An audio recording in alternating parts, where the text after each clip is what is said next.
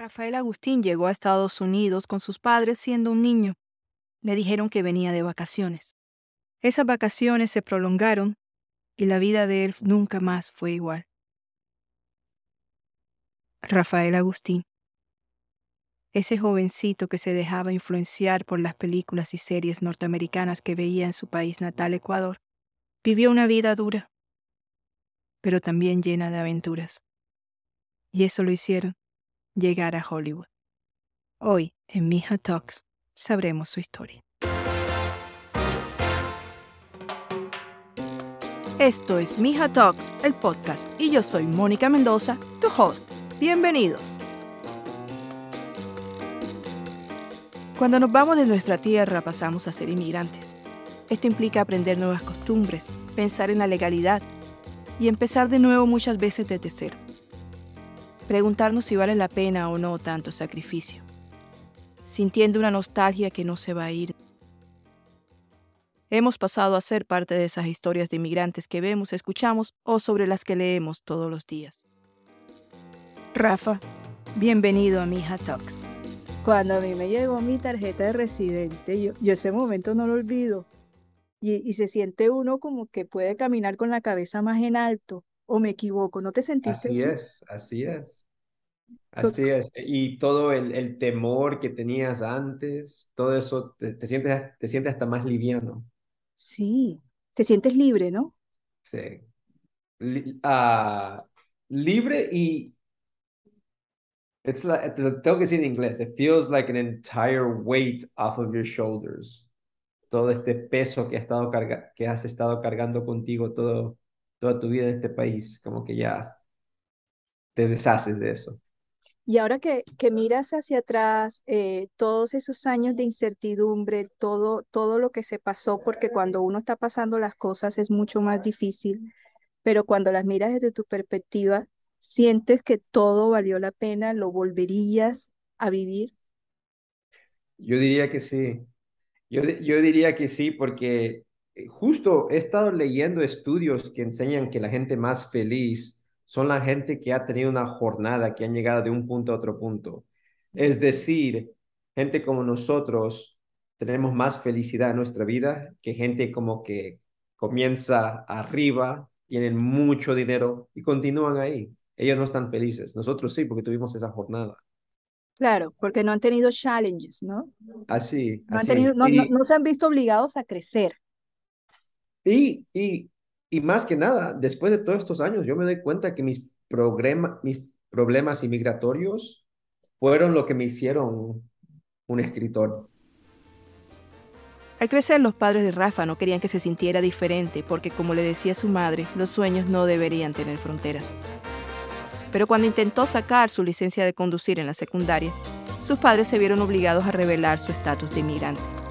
De repente, el chico que modeló toda su carrera según los programas de televisión estadounidenses, no tenía ni idea qué hacer.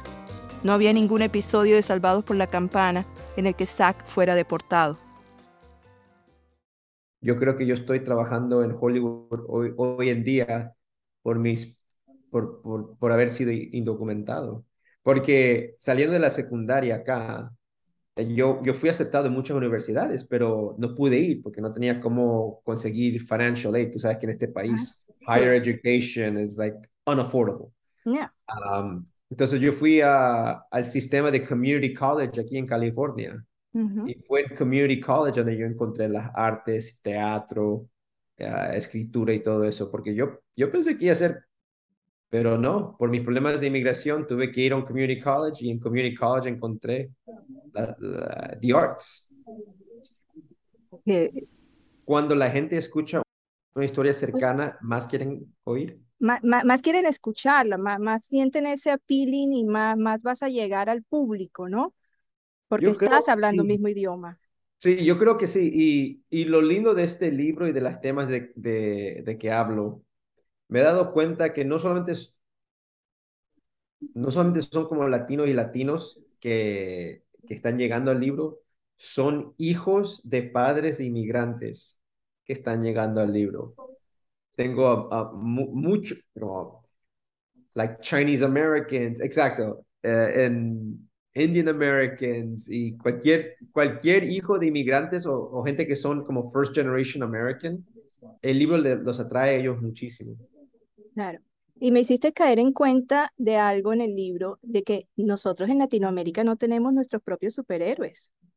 Ni, ni gente, ni, ni, ah. historias que, ni historias que, que uno diga de un Rambo o de cosas así que nosotros nos sintamos orgullosos, ¿no? Y tienes toda la razón del mundo. Y es la cosa que este la mejor, para mí, la mejor, lo, que me, lo que mejor importa a este país es Hollywood. Son las historias, son las imágenes, ah, el cine, el televisión. En Ecuador, yo crecí viendo, todo lo que yo veía era de los Estados Unidos. Encontrar su propósito en la vida fue encontrar también su camino al éxito, llegar a Hollywood, convertirse en el escritor de Jane the Virgin, una serie icónica aquí en Estados Unidos en los últimos años. Creo que había más aceptación con un Desi Arnaz que ahora con las historias que estamos viendo latinas, que son canceladas, un Gentify, One Day at a Time, eh, Party of Five, cosas así, eh, después de un season o dos, las cancelan, entonces, porque no hay rating. Entonces, ¿cómo se cambia eso? Para mí, muy honestamente, es en cómo hablamos de nuestras historias y cómo escribimos nuestras historias. Nosotros todavía, nuestra comunidad todavía es muy joven en, en, la industria de Hollywood. Y lo que yo he estado diciendo estos últimos años, acordando a toda la gente que escribe o quiere escribir, es que se acuerden que nuestra latinidad no es el género. No puedes decir voy a vender una historia latina, porque eso no existe. Tú vas a vender un murder mystery o un romantic comedy, una película de, ciencia ficción. Y la, la, nuestra latinidad debe ser como la parte especial y extra de esa historia, no debe de ser la historia. Claro. Ah, ah, una un buen ejemplo es en Netflix hay una serie que se llama The Lincoln Lawyer. Yes, Lincoln Lawyer basado en libros, basado en intellectual property that's very big. Y, y esa familia, el abogado, es uh, mexicano y Mexican American. Es una muy buena forma de contar nuestras historias en, en que nuestra latinidad no es el género. ¿Sí me explico? Claro. ¿Tú, ¿Cuál crees que fue el éxito de Jane the Virgin? Es porque era, era comedia de familia, era comedia de familia y tenía una historia de hija, madre y abuela. Era multi-generational. y, eso es algo que todos podemos, um, we, we, we can all relate to that, not just a Latino family. I think any family can watch this and go like, oh my God, I see myself in that. Yes, it is true.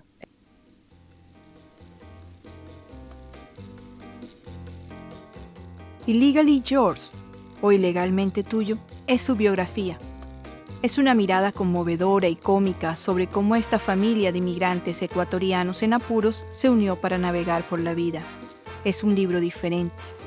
Gira en torno a la pertenencia y la identidad. Y a una pregunta muy simple. ¿Qué significa ser estadounidense?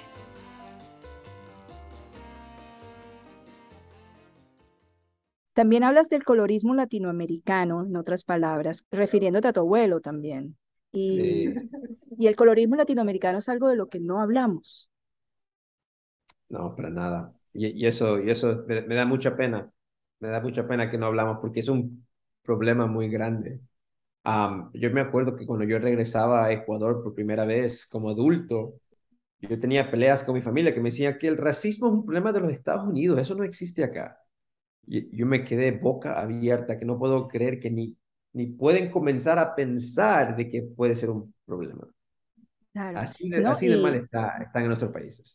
En Latinoamérica, todos crecemos leyendo de Simón Bolívar, pero nunca nos cuentan la historia que creo que era como 60% de su ejército era afro-latinos. Y eso no, lo habla. Sí, eso no, nunca lo hablan. Y él y después de que tienen la independencia, no luchó por la libertad y la igualdad para ellos, como él dijo que iba a luchar. Esas partes de la historia nunca nos, nos cuentan y eso, y eso me da pena. Rafa, eh, te, va, a ver y te va a oír mucho, mucho inmigrante, mucho inmigrante que como tu familia struggles para encontrar su propio camino. Eh, ¿Cuál tú crees que pueden ser las claves para, para no dejarte vencer por, por, por ese journey que vivimos cuando llegamos a otro país? Ah, bueno, hablando con muchos estudiantes que son indocumentados ahora, porque yo trato de, de dar lo que puedo para la comunidad, yo creo que el problema más grande que, que he encontrado son padres que son inmigrantes y no se dan cuenta que la mejor inversión que pueden dar es para que sus hijos consigan una educación en la universidad.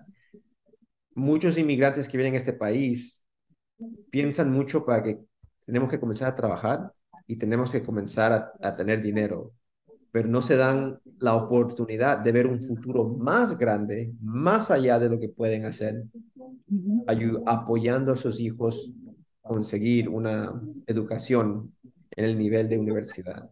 Y eso es lo que más trato de hacer cuando hablo con, con padres que son inmigrantes y con los padres de hijos de inmigrantes, para que entienda que la nueva generación es su mejor inversión para el futuro.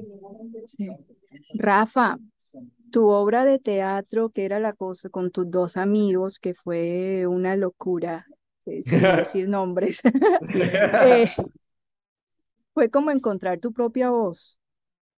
Sí. Y, y, y, y, en la vida, y en la vida es lo que yo llamo encontrar tu propósito en la vida. Eh, ¿Cómo tú puedes ponerle encontrar ese camino de, de, vuelta a la esencia y darte cuenta para qué eres bueno y, y cómo sacarlo.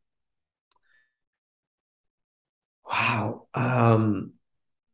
para, para mí resultó con la idea de que fui a la universidad, a UCLA, específicamente para enfocarme en actuación y encontrando que no habían papeles o, o no había nada que yo podía actuar o protagonizar.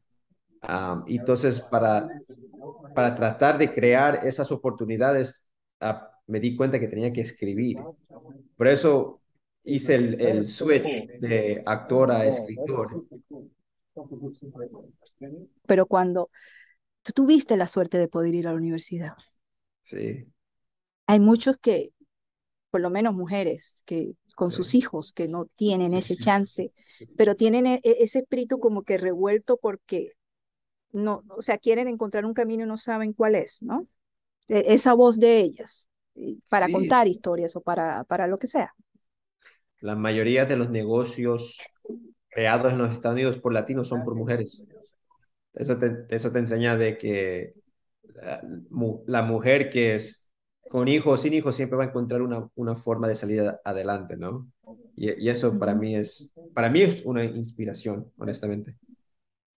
Tu diosa es, tu dios es una chola.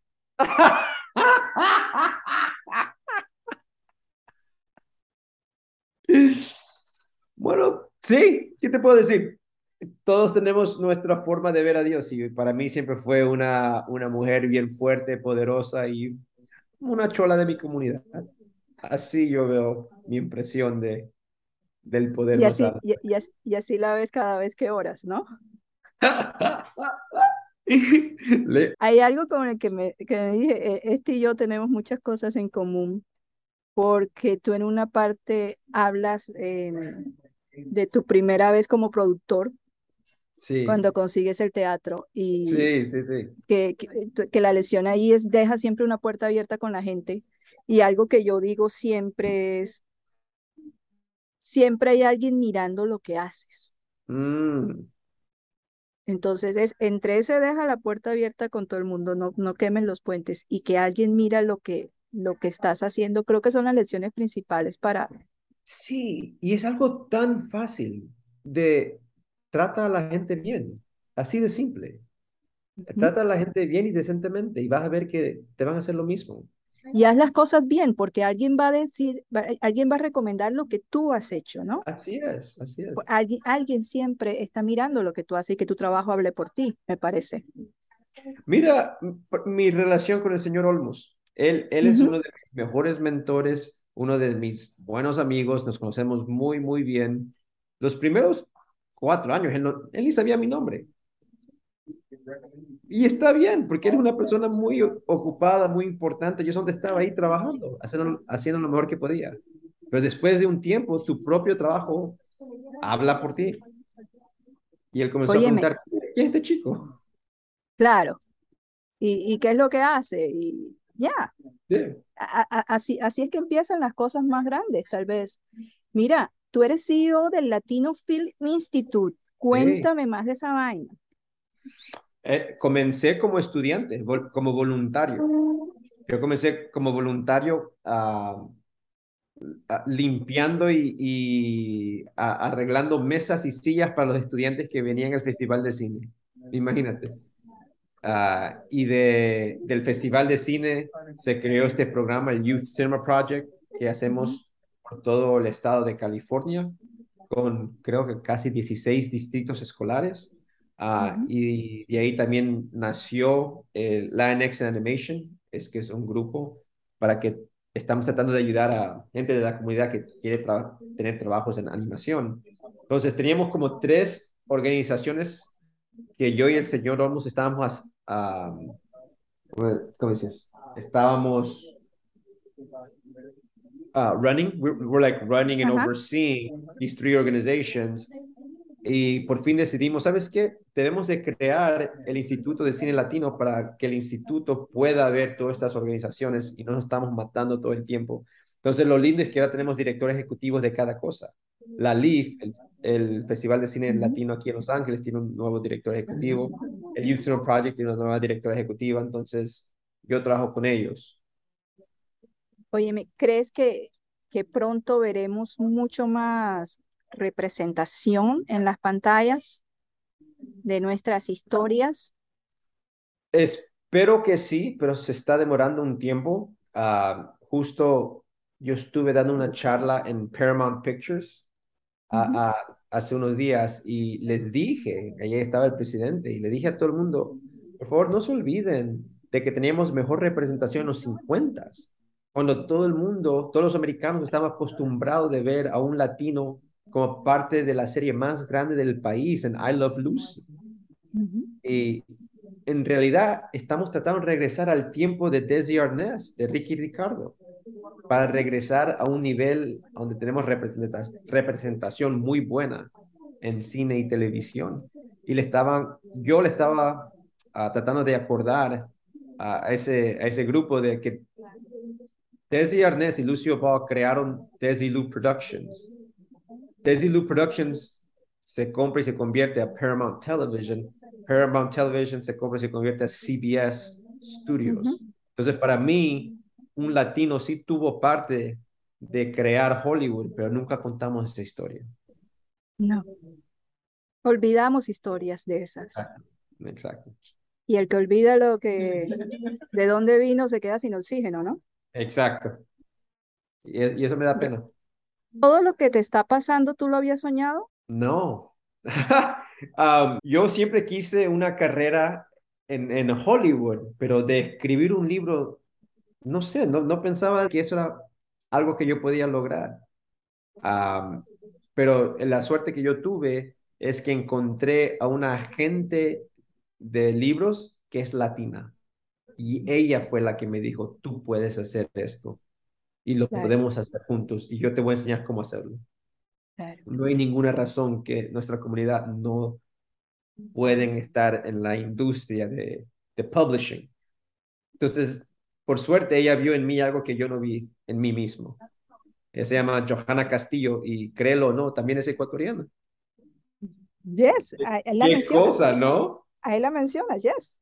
Qué mundo chiquito. El, el, mundo chiquito. Mijo, Muchas gracias por esta charla tan rica. Oh, Mónica, muchas gracias a ti. Nos, vemos muy pronto. Rafael Agustín estará en la Feria del Libro de Miami este 19 de noviembre. Si estás en la ciudad, no te lo pierdas. creo que también va a estar disponible online, así que es una conversación que seguro vas a disfrutar mucho.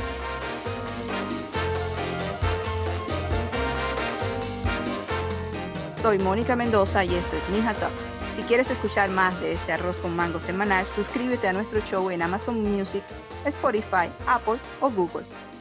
Hasta la próxima.